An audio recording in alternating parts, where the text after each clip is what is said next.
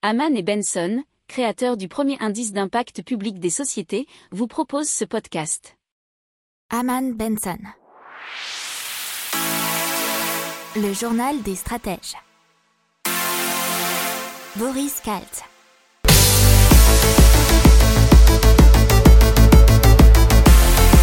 Bonjour à tous et bienvenue dans le journal des stratèges pour l'intégrale impact de la semaine. Je vous souhaite une excellente écoute.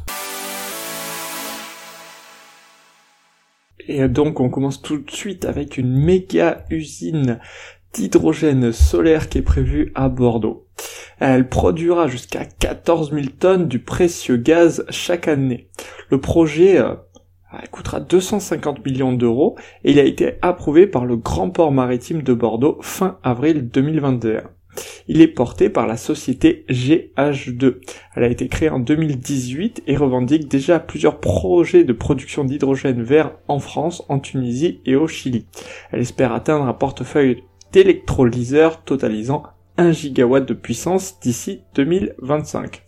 Alors, la startup va ériger un électrolyseur alcalin d'une puissance de 100 MW et deux parcs solaires. Le site sera mis en service en 2025.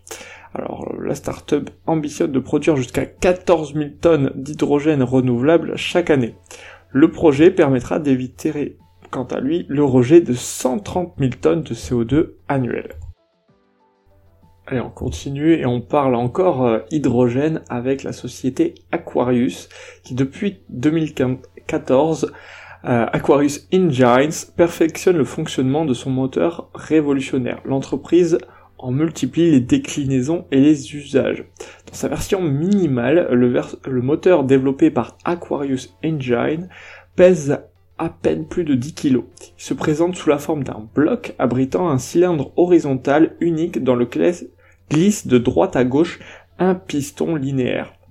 Alors, cette entreprise, donc Aquarius Engines, a mandaté la société d'ingénierie autrichienne AVL pour effectuer des tests. Son verdict est que le bloc développé par Aquarius Engines peut fonctionner pleinement à l'hydrogène. Son, son adoption pardon, serait préférable et plus vertueuse pour l'environnement que les piles à combustible, car la technologie de l'entreprise israélienne se passe de matériaux critiques coûteux. On parle bitume puisque 11,3 millions de tonnes de bitume sont utilisées chaque année en Europe selon Eurobitume. Alors le bitume il est composé de pétrole et peut aussi causer des émanations toxiques. C'est une start-up allemande qui s'appelle Ecopals qui a conçu un additif pour revêtement routier à base de déchets plastiques qui ne peuvent pas être recyclés. L'additif permet de réduire l'empreinte carbone de 0,7 kg de CO2 par mètre carré comparé au bitume classique.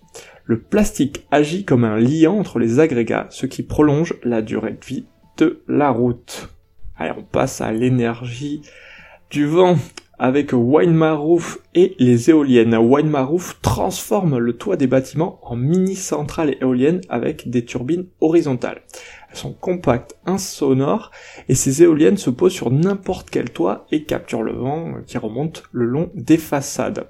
Alors il y a un module de 4 mètres carrés qui permet de produire autant d'énergie que 7 à 10 mètres carrés de panneaux solaires.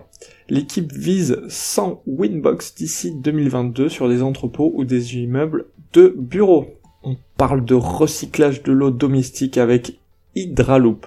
Alors apparemment chaque jour un foyer français de 2,5 personnes consomme en moyenne 148 litres d'eau. Hydraloop propose à tous les particuliers un système de recyclage qui permet de réutiliser une partie de l'eau des lave-linges, douches et même des toilettes. Ce mini centre de traitement se branche à la plomberie du domicile, filtre et désinfecte l'eau grâce à un biréacteur et un traitement UV. L'eau propre est ensuite remise en service dans le circuit. Apparemment, selon la startup, on économise ainsi jusqu'à 75 000 litres par an pour une famille de 4 personnes. Donc on parle de la Tour Eiffel, la Tour Eiffel qui pour la première fois depuis sa construction en 1889 a été illuminée euh, bah, ce mardi, mardi 25 mai, grâce à de l'hydrogène décarboné. C'est une prouesse qui a été rendue possible par la société EODEV, qui est bretonne. En 2015 déjà, deux éoliennes d'une capacité de production de 10 000 kW par an avaient été installées au deuxième étage. Et dans la soirée du mardi 25 mai, pendant un peu plus de 3 minutes, il y a eu 70 projecteurs de la tour Eiffel qui ont été entièrement illuminés par un groupe électro-hydrogène. C'est le GEH2. Il est doté d'une puissance de 110 kW et a été, bien sûr, comme on vous l'a dit, développé par EODEV. Allez, on parle d'émissions carbone et plus particulièrement de comment réduire notre empreinte carbone et ces métrons qui, qui aident les usines et les industriels puisqu'ils ont développé une plateforme pour aider les industriels à réduire leur consommation énergétique et leur empreinte carbone. C'est un sujet sensible puisque l'industrie c'est le troisième secteur le plus émetteur de CO2 dans le monde avec 18% du total des émissions derrière la production d'électricité, les transports, selon les données de l'Agence internationale de l'énergie. Alors il s'appuie sur l'intelligence artificielle euh, afin de capter toutes les informations qui circulent dans l'usine pour trouver des leviers d'efficience énergétique. Alors il travaille avec ce qu'on appelle un jumeau numérique euh, de l'usine entière ou d'une partie de l'usine afin d'identifier les frictions qui peuvent plomber l'ensemble de la chaîne de production d'un produit l'intelligence artificielle est capable de détecter des opportunités d'optimisation énergétique pour rendre l'usine plus efficiente et durable.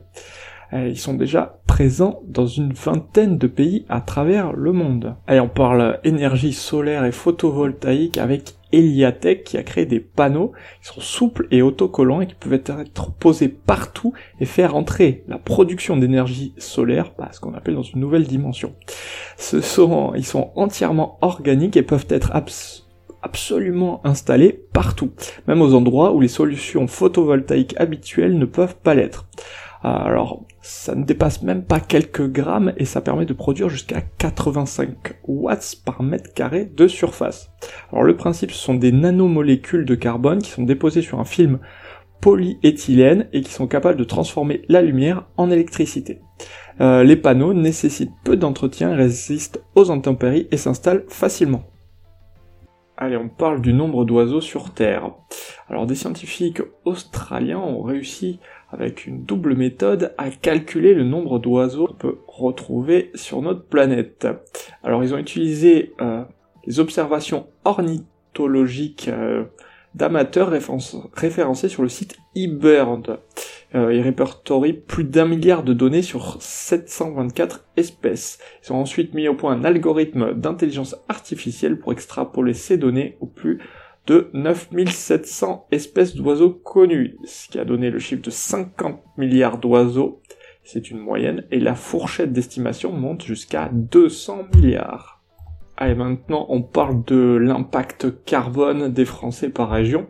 Et c'est euh, Carbo qui nous permet de le savoir. C'est une euh, première carte interactive de France estimant l'empreinte carbone des Français à l'échelle régionale.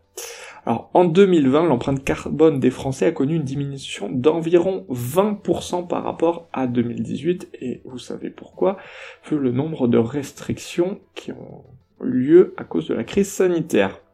L'étude révèle que l'empreinte carbone moyenne d'un Français en 2020 est d'environ 9,15 tonnes de CO2 par an. Euh, l'empreinte carbone moyenne par habitant est respectivement de 8,63 à 8,65 pour les, habitants de Centre-Val de Loire et Grand Est, et ce sont les meilleurs élèves du classement. Dans les moins bons, vous avez la Provence, Alpes-Côte d'Azur et la Corse, ainsi que la Normandie, qui dépassent les 10 tonnes. N'oubliez pas de vous abonner au podcast, mais pourquoi pas aussi à notre newsletter La lettre des stratèges qui est gratuite, vous en trouverez dans les infos de l'émission, mais aussi sur notre site internet Aman Benson Stratégie, rubrique média La lettre des stratèges. Pour approfondir ces sujets, abonnez-vous à la newsletter de Aman et Benson et écoutez nos autres podcasts que vous retrouverez dans les notes de l'émission ou sur notre site internet.